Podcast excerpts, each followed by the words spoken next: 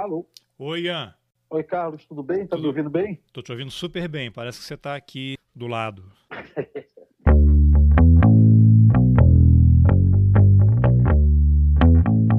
o Roteirices hoje começou de um jeito um pouco diferente do tradicional. A pessoa que atendeu a minha ligação é o jornalista Ian Boechat. Eu acompanho e sou fã do trabalho do Ian há muito tempo. A gente se conhece pelas redes sociais há alguns anos, já trocamos algumas mensagens, mas hoje foi a primeira vez que a gente se falou. Isso porque o Ian, que tem feito coberturas jornalísticas em regiões de conflito em várias partes do mundo, estava naquele momento no nordeste da Síria, acompanhando a investida do exército da Turquia para expulsar as forças curdas que controlam aquela área.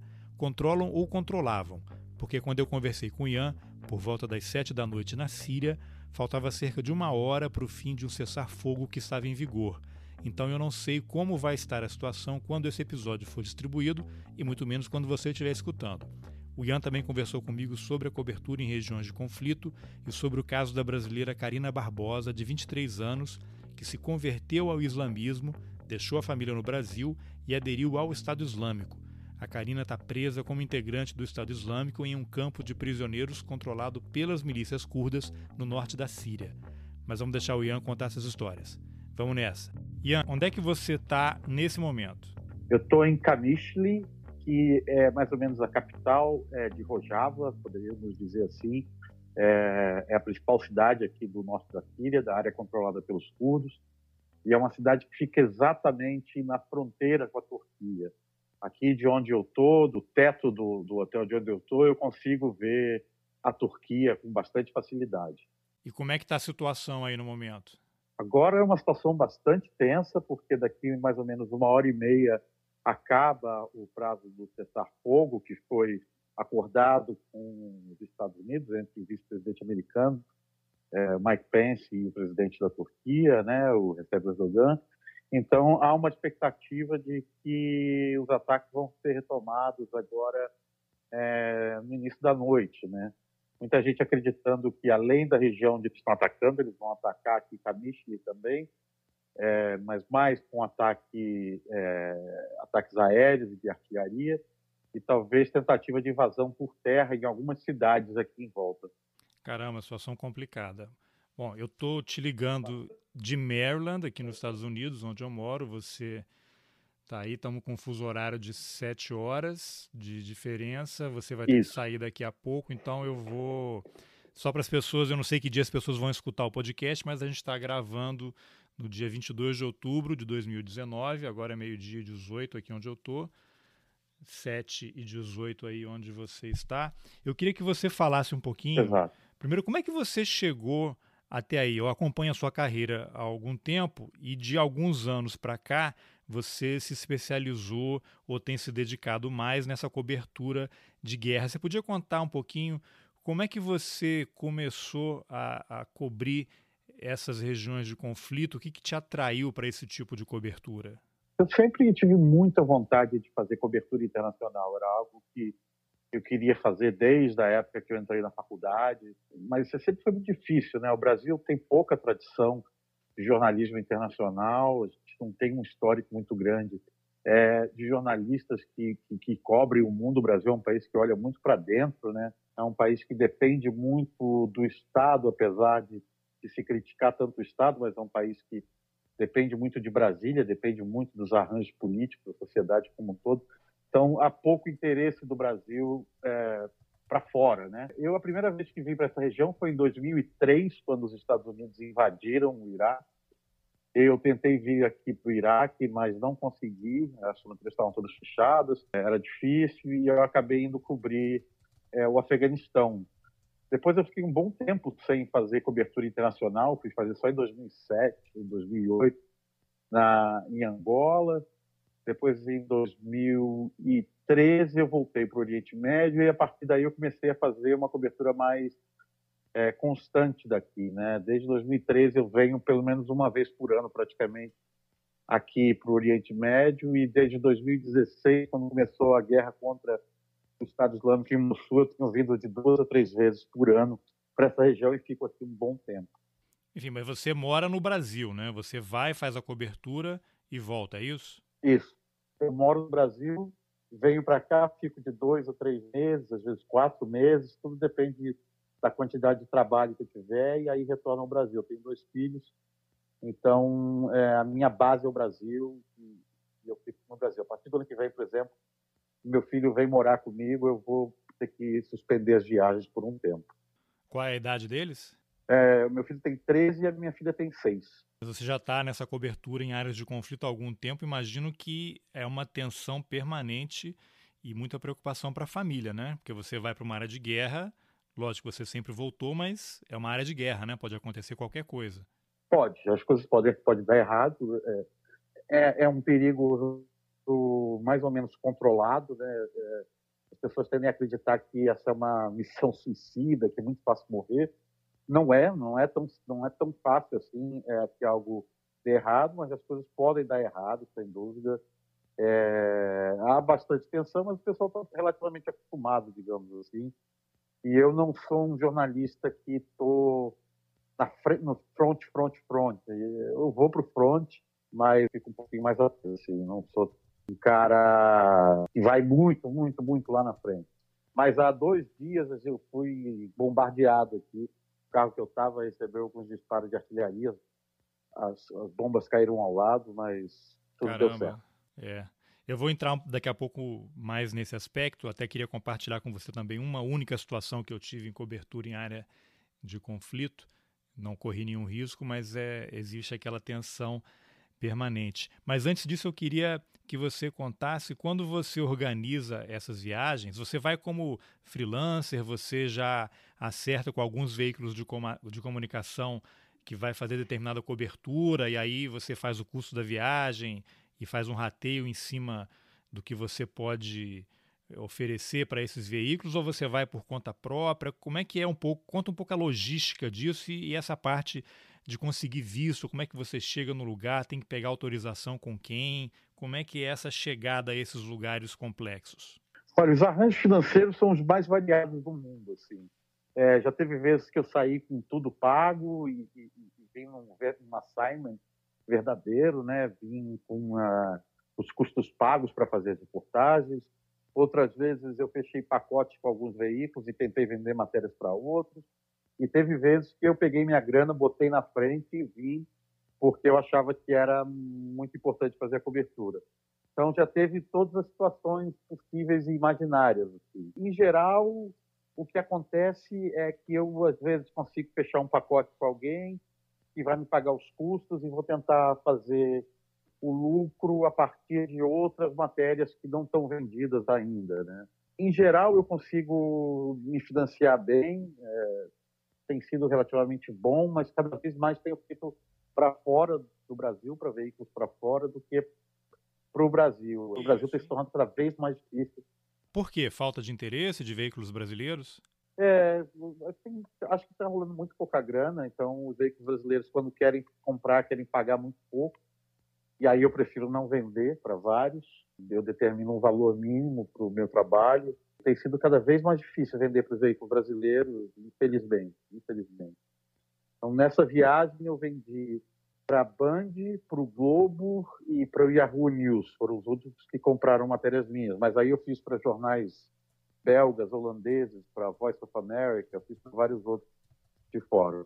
E aí você escreve em inglês para esses veículos estrangeiros ou você também faz escreve em francês, domina outros idiomas? Não, eu, para esses outros veículos, em geral, eu trabalho com vídeo e foto, e para o Brasil eu trabalho com vídeo, foto e texto daí, mas para esses outros veículos, em geral, eu trabalho como fotógrafo, como cinegrafista. Tá, porque a tua formação original você começou com texto, né? Mas depois você migrou um pouquinho e eu tenho visto muita coisa sua também de fotografia, né? Cobertura como repórter fotográfico, é, é isso? É, eu sou um cara de texto primordialmente, fiquei 20 anos em redação só escrevendo mas sempre fotografei, faz 20 todos anos que eu fotografo, é, sempre levei fotografia extremamente a sério como um hobby, investi muita grana, muito tempo, mantenho até hoje um laboratório fotográfico para revelar filme na minha casa, é uma coisa que sempre teve muito viva na minha vida e eu comecei a fotografar profissionalmente, digamos assim, quando eu comecei a viajar mais sozinho.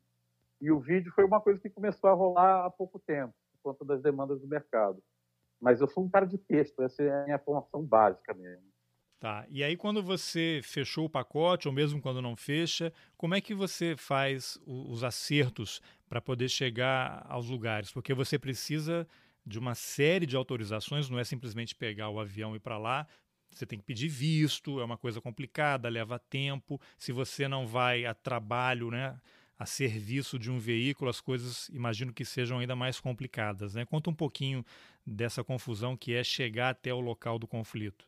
Logística é, é, é o inferno desse jogo para o freelancer. É, eu diria que você consome de 70% a 80% da tua energia em, em, conseguir, em conseguir organizar a logística, porque além das autorizações, que são sempre super complicadas, super burocráticas, você precisa conseguir arrumar um fixer. Muitas vezes, os fixers nessas áreas, que são os caras que fazem a tradução e, e fazem é, a produção para você é, são muito caros. Então, um freelancer como eu muitas vezes não consegue vir para uma região dessa sozinho. Eu preciso encontrar outros jornalistas para a gente dividir o fixe.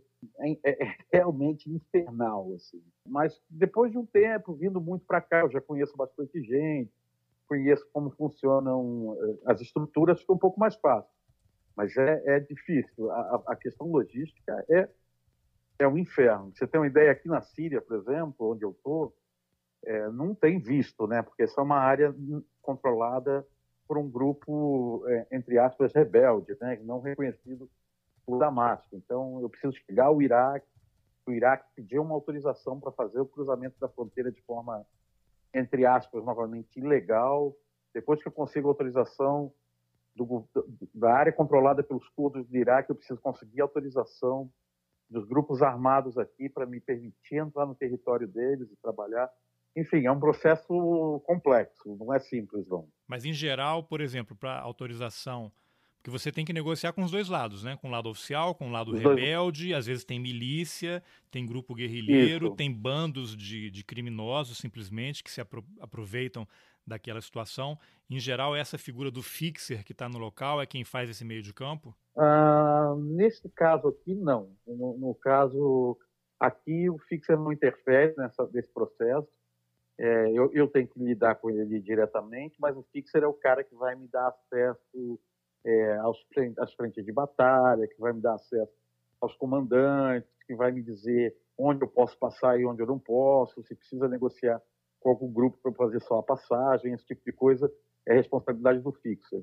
Por isso ah. você tem que ter tem que ter muita confiança no fixer, muita, muita, muita. É, eu tive uma uma única experiência em cobertura de área em área de conflito quando eu morava em Angola, eu era correspondente da TV Brasil e fui cobrir um dos momentos em que estava havendo o conflito ali no no leste do Congo, na fronteira ali com Ruanda. Sim. E eu tive lá você... também já. Então, e ali você tem que. Porque o fixer, para quem não é jornalista, não, não, não conhece, é um, uma pessoa local que fala inglês ou francês, mais as línguas nacionais, então é a pessoa que tem um trânsito, e exatamente isso que você falou, ela diz, ó, aqui você pode ir, aqui você pode ir Exato. só naquele horário, não vai por ali porque você vai ser preso. E eu lembro quando eu cheguei a Goma, no leste do uhum. Congo, a primeira, uma das primeiras coisas foi me apresentar ao, à ONU, ao quartel da Isso. ONU, que tinha lá, ainda está lá, né, o, o batalhão Sim, de missão né? de paz, e o, o, o, assessor de imprensa falou, olha, se você for sair da cidade, a primeira coisa que você tem que fazer, para na barreira, pede para falar com o comandante, se apresenta, seja educado, porque já aconteceu de jornalistas aqui saírem para coberturas fora, não falam com ninguém, e na hora de voltar eles são barrados e o cara simplesmente não deixa voltar, porque ele acha que é um desrespeito, é. não sabe quem é você. E é, uma coisa interessante também é que nessa vez, foi 2009 isso que eu tive lá, o assessor da ONU falou, e aqui duas semanas atrás teve um caso de um jornalista belga que foi sequestrado por um grupo rebelde, por uma milícia, e nós ficamos duas semanas negociando para soltar o cara. E aí era isso que eu queria que você falasse um pouquinho. Porque você está em, em, região de guerra, todo mundo acha que é aquela loucura. Mas, em geral, você seguindo as normas e os procedimentos de segurança, você faz aquela cobertura, lógico, é uma cobertura controlada, porque você está numa área de guerra. Mas, claro. em geral, quem morre, essa é a impressão que eu fiquei, quem morre ou quem é sequestrado e passa por uma situação dessa de perigo, ou leva um tiro, pisa numa mina terrestre, é porque saiu, digamos assim, daquela bolha, né? E tentou avançar por meios próprios em regiões que não deveria. Ah, as coisas podem dar errado, viu? É, mesmo você seguindo todas as, as recomendações. É, aqui, por exemplo, onde eu estou, é uma região. Camicho é uma cidade que teve poucos ataques nessa guerra, mas é uma cidade que tem o controle dividido entre o regime sírio e, e os curdos. É, a, a, duas quadras daqui tem uma base síria, entende? Se eles me verem na rua, é bem provável que eles me prendam. Quinta-feira eu tive no campo de Al-Hol, onde tem 70 mil é, apoiadores do Estado Islâmico, e teve, e fica mais ou menos umas duas horas e três horas daqui, onde tem seis, sete mulheres brasileiras presas, inclusive. É, é uma estrada que pode ter, de repente, aparecer um checkpoint falso do Estado Islâmico, entendeu? Pode acontecer. Pode acontecer coisas é, que não são legais, mesmo você tomando todas as precauções. Eu, por exemplo, aconteceu no, no, domingo, agora, quando houve a evacuação, quando houve a retirada dos feridos da cidade de Sericane, um comboio seguindo para lá, de ambulâncias e alguns carros civis. Nós tomamos a precaução de ficar 500 metros distante do comboio, porque é, no domingo retrasado, sei se passado retrasado, um outro comboio seguia na mesma direção, foi atacado pelos aviões turcos, morreram 15 pessoas, 100 ficaram feridos. A gente optou por ficar um pouco mais distante, a 500 metros do comboio, e de repente começou a cair bomba ao lado do nosso carro. Então essas coisas são, as coisas podem dar errado, sabe? Mesmo você seguindo todos os procedimentos. Assim. Agora, numa situação como essa que você está vivendo aí, que tipo de cobertura é possível fazer? Nessa guerra específica, está muito difícil de chegar no front, não está dando para chegar no front. O que está para fazer é conversar com civis, acompanhar é, civis que estão fugindo das áreas de combate. É, já tem quase 200 mil é, refugiados só nessa fase da batalha aqui agora. É, cerca de 500 pessoas já morreram teve um ataque que se desconfia que foi um ataque com fósforo branco pelas tropas curdas, turcas. Então deu para entrevistar bastante gente que foi severamente queimada por, esses, por essas armas químicas. É, você tem o caso dos prisioneiros do Estado Islâmico. Enfim, tem um monte de histórias que, que vão além do combate si. Né? São as histórias mais mostram mais os impactos da guerra mesmo. Né? Tá, você tinha mencionado agora há pouco a questão das brasileiras, eu ia perguntar mais adiante, eu quero aproveitar agora, já também te dando os parabéns, uma matéria espetacular que você publicou Obrigado. pelo, pelo Yahoo, de brasileiras, Isso. a brasileiras que estão presas na Síria. Que história é essa? Que detalhe você pode dar sobre isso e o que, que o governo brasileiro tem feito em relação a esse caso? O Estado Islâmico vem recuando desde 2016, quando houve o início do combate efetivo contra o califado, começou em Mossul.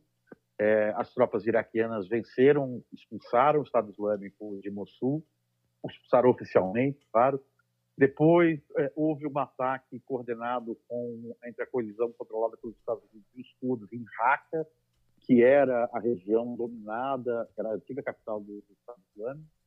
Lembrando que no auge do Estado Islâmico, em outubro de 2016, o Estado Islâmico dominava um território do tamanho da Grã-Bretanha, controlava cerca de 12 milhões de pessoas, e esse território foi, foi sendo cada vez é, é, reduzido, reduzido, reduzido, reduzido, até chegar agora no, no início desse ano, é, do Vale do Prates, na divisa entre a Síria e o Iraque, onde se concentraram é, o, o último espaço físico dominado pelo Estado Islâmico. Lá existiam cerca de 70 mil pessoas que vieram recuando de Mossul até essa região, são os defensores mais fanáticos, digamos assim, é, do Estado Islâmico. Nesse local, durante as batalhas, é, as mulheres, as crianças e vários homens também que não morreram, foram presos pelas forças curdas e levados para campos de refugiados. Campos de refugiados, entre aspas, na verdade, são prisões. A maior delas se chama Al-Hol, onde estão 70 mil pessoas, sendo que 10 mil pessoas, entre mulheres e crianças, são estrangeiras. Eles chamam de estrangeiras todas aquelas que não, não são sírias nem iraquianas. Entre essas 10 mil estrangeiras, há mulheres de, 80, de 58 nacionalidades nesse momento, sete delas são brasileiras. é, confirmadas pela chefe do Departamento de Mulheres de, de, de, de Refugiados ou de Presos Internacionais. Eu conversei com ela, Leila, esqueci o sobrenome dela, mas a Leila, ela é uma curda, da inteligência curda. Ela coordena essa área que é chamada de ANEC, onde estão essas 10 mil pessoas de 58 nacionalidades. E ela me confirmou que existem sete mulheres brasileiras. Eu já vinha ouvindo falar sobre as brasileiras há algum tempo. Eu venho acompanhando esse processo há algum tempo.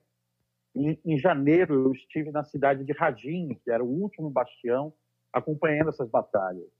Eu encontrei várias pessoas fugindo de lá e eu sempre perguntava: você sabe se é brasileiro? Sabe se é brasileiro? E eu sempre ouvia falar dessas brasileiras. Uma delas, pelo menos, eu consegui identificar, se chama Karina Aileen Raiol Barbosa, ela é uma ex-estudante de jornalismo da Universidade Federal do Pará, fugiu do Brasil escondida da família em 2016, em abril de 2016, e, e ninguém sabia dela, sabia se a última informação que se tinha dela é de que ela estava em Istambul, em abril de 2016, e o Itamaraty foi informado oficialmente de que ela está em Alvol, ela contatou, ou alguém da família contatou, ela tem um filho nesse momento, com, que foi, é um filho que ela teve com um combatente do Estado Islâmico, e ela está presa lá. Essa é uma região de, de imensa é, tensão nesse momento, porque é, em várias outras prisões e campos parecidos com esse, é, aconteceram diversas fugas, é, as células adormecidas do Estado Islâmico estão tentando libertar essas pessoas, no final de setembro agora, o líder do Estado Islâmico, Abu Bakr al-Baghdadi, é, divulgou um áudio conclamando todos os simpatizantes do Estado Islâmico a irem até esse campo libertar essas pessoas. É um, todo essa, essa, esse campo de 70 mil pessoas se transformou numa pequena cidade do Estado Islâmico. É, todas as regras que ocorrem lá dentro são as mesmas regras do Estado Islâmico. As mulheres que não respeitam regras básicas, como se cobrir ou fazer as cinco orações diárias têm sido mortas pelas outras mulheres. E com esse avanço turco, é, os curdos retiraram dois terços da segurança desses campos. Então, a própria é, chefe da área internacional, Leila, Raval Leila, é, estava me contando que eles perderam o controle interno do campo. Eles já não conseguem mais entrar no campo, porque essas mulheres têm atacado os guardas é, repetidamente, têm tentado fugir repetidamente, eles só conseguem impedir que elas saiam. Cara, mas essa, essa brasileira do Pará que fugiu de casa, ela está naqueles, naqueles grupos de jovens que fugiam de casa para se integrar ao Estado Islâmico? Ela se encaixa nessa categoria? Exatamente isso. Em 2015, ela, ela se converteu ao islamismo na mesquita de Belém, veio para a Turquia e seguiu que é a chamada rota jihadista, né? de Istambul, entrou por terra, é, provavelmente por Alepo, é, e chegou até Raqqa, provavelmente, essa informação não tem confirmada, e terminou os dias dela no Estado Islâmico com esses últimos, é, nesse último bastião do Estado Islâmico. Ela foi presa em março ou fevereiro, de fevereiro e março desse ano, ao tentar fugir do campo de batalha com o filho dela. Que loucura. Agora, você não teve acesso a ela, né? Você está falando com um intermediário, não é uma pessoa que, que é a ponte com o campo, mas existe alguma forma, você acha possível conseguir uma entrevista com ela? Como é, como é possível tirá-la de lá? Se o governo brasileiro fizesse gestões, o, a administração desse campo poderia entregar ela e as outras brasileiras que estão lá? Bom, duas coisas. A tentativa de entrevista tem ocorrido, tenho feito pedidos formais e oficiais para entrevistá-la, ela e as outras seis brasileiras. O problema é que o campo está é, tá em, em, convulsão, ninguém consegue entrar, é muito perigoso entrar dentro dessa área.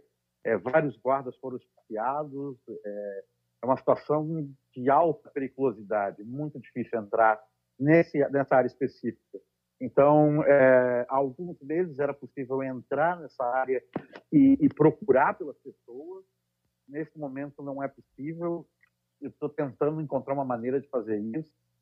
É, esse é um ponto, não consegui falar com ela.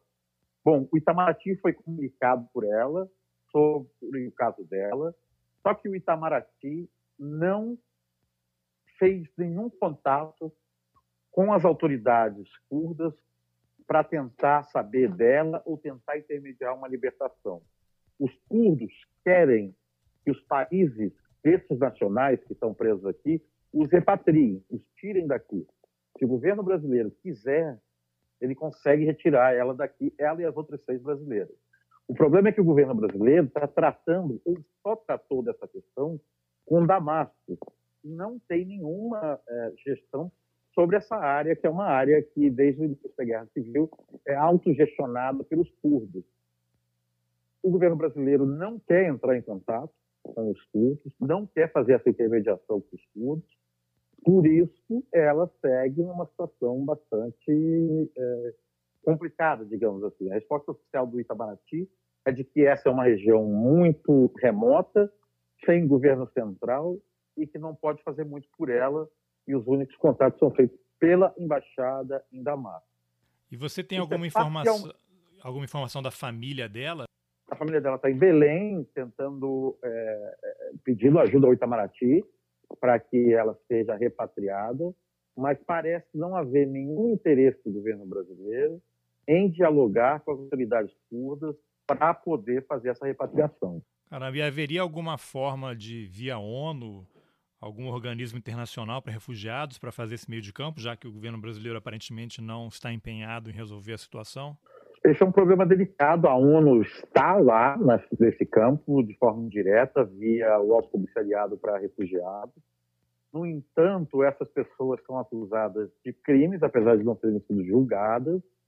É, o que esses países querem fazer, é, é, o que os curdos querem fazer, é que os países uh, de origem dessas pessoas tomem conta delas, tomem conta delas, tirem daqui. A ONU não pretende fazer isso por conta própria. O que a ONU está fazendo é tentar manter uma condição básica de sobrevivência dessas pessoas, mas na semana passada a ONU evacuou, retirou todo o seu pessoal aqui do norte da Síria, temendo a escalada de violência da, da invasão turca. É uma situação muito complicada, né? Agora, Ian, eu queria que você falasse um pouquinho eh, essa figura do fixer, que é uma figura muito interessante. Eu também já tive experiência com alguns deles. Você, quando vai para uma região assim, você, digamos, fica um pouco refém, né, entre aspas, dessas figuras. E uma coisa que eu observei, até lendo algumas reportagens sobre isso, é que você tem alguns fixers que são meio stars, né? São umas estrelas. E aí, como você não conhece ninguém, você pede indicação para um jornalista que você conhece, que já esteve no local, alguém que conhece alguém.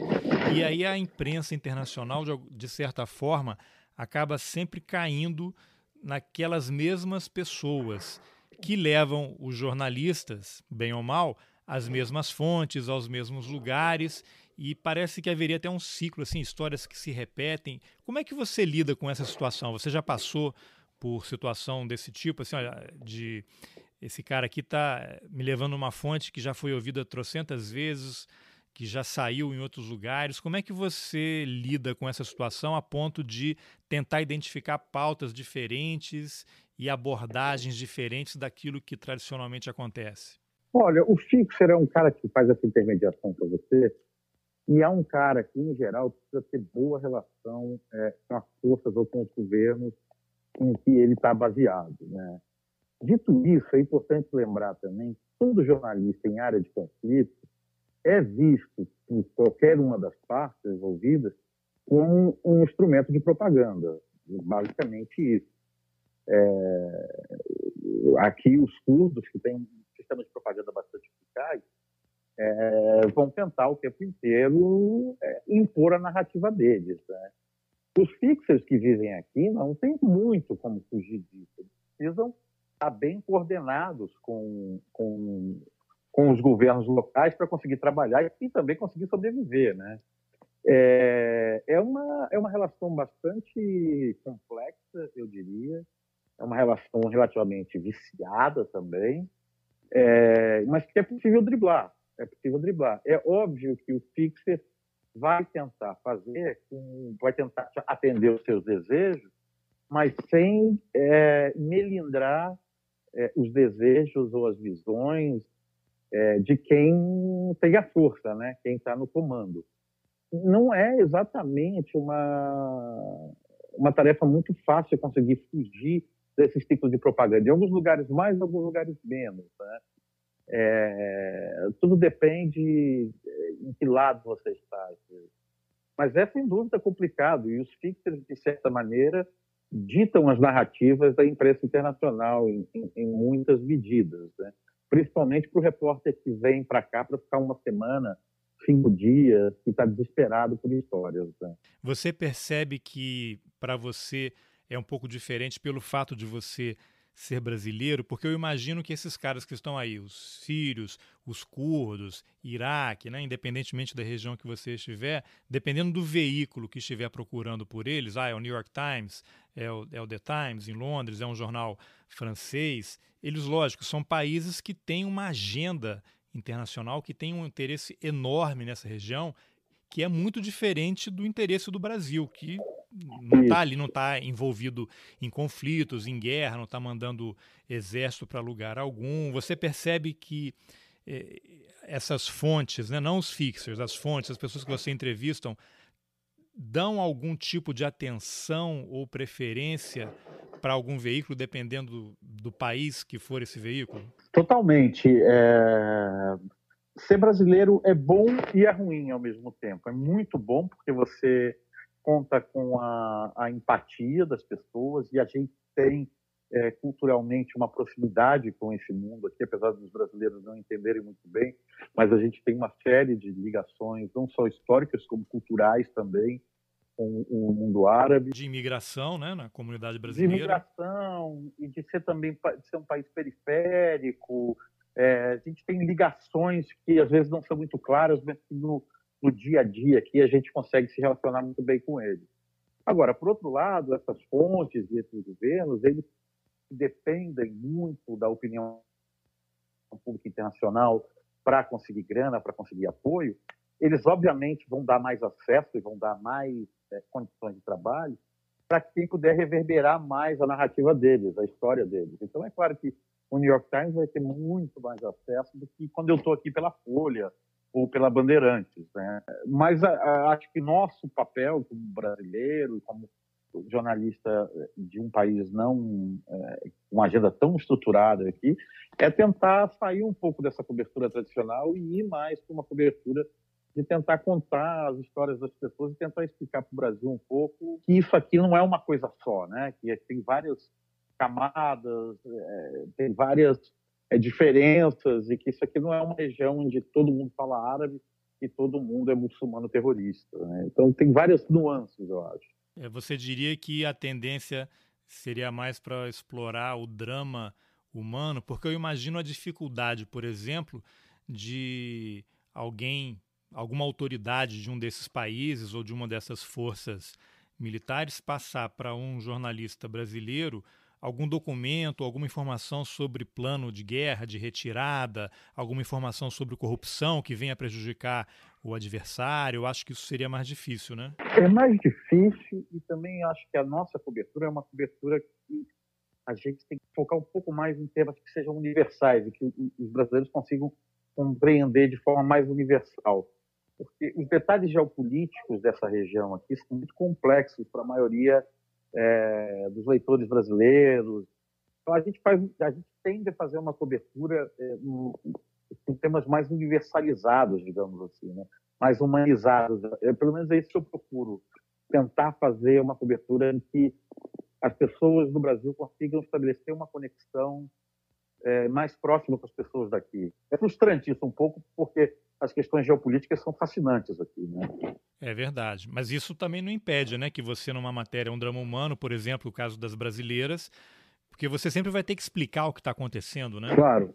É, tudo depende para onde você está escrevendo, né? Por exemplo, eu faço, eu fiz uma matéria para o Valor há duas semanas, eu acho, mais ou menos, sobre aqui a Síria, de quase 30 mil toques, entende? Pô, você realmente pode se aprofundar em questões como essas muito mais profundas. Mas faz uma matéria para a Folha, tem no máximo 6 mil toques, é difícil você entrar nos detalhes. Né? Então, acho que varia muito de para onde você está escrevendo. Né? Você já se deparou com alguma situação ou esteve em alguma situação que você ficou com medo e chegou a pensar, bom, vai ser difícil sair daqui e começou a temer pelo pior, ou porque estava numa estrada e você acabou de, de mencionar agora há pouco um bombardeio aí, que o seu carro passou numa região que foi alvejado, ou se encontrou com algum desses warlords aí, né, esses senhores da guerra, e você achou que a situação ficou estranha e talvez você não saísse dela? Acho que eu nunca passei por uma situação em que eu achei assim, caralho, vou morrer, fudeu, acabou. É, mas já passei por várias situações em que as coisas chegaram perto de dar errado, né? Em geral, é, essas situações, você se dá conta disso depois que essas situações aconteceram, sabe? É, não muito durante está acontecendo. Acho que durante você não percebe muito. Mas depois você se dá conta e fala, caraca, foi por pouco. É, mas o medo é constante, cara. Eu tenho bastante medo, vou te revelar. Eu mesmo aqui na Síria, é, na... no segundo ou terceiro dia que eu estava aqui, a gente pegou uma estrada super estranha numa área tradicionalmente dominada pelo Estado Islâmico. Eu fiquei bem assustado. Não aconteceu nada, nada, nada. Foi tudo tranquilo, mas a cada checkpoint não sabia direito o que podia acontecer. Foi tem medo o tempo inteiro, né? Porque são situações que você está num carro e pode ser atingido por um míssil, né?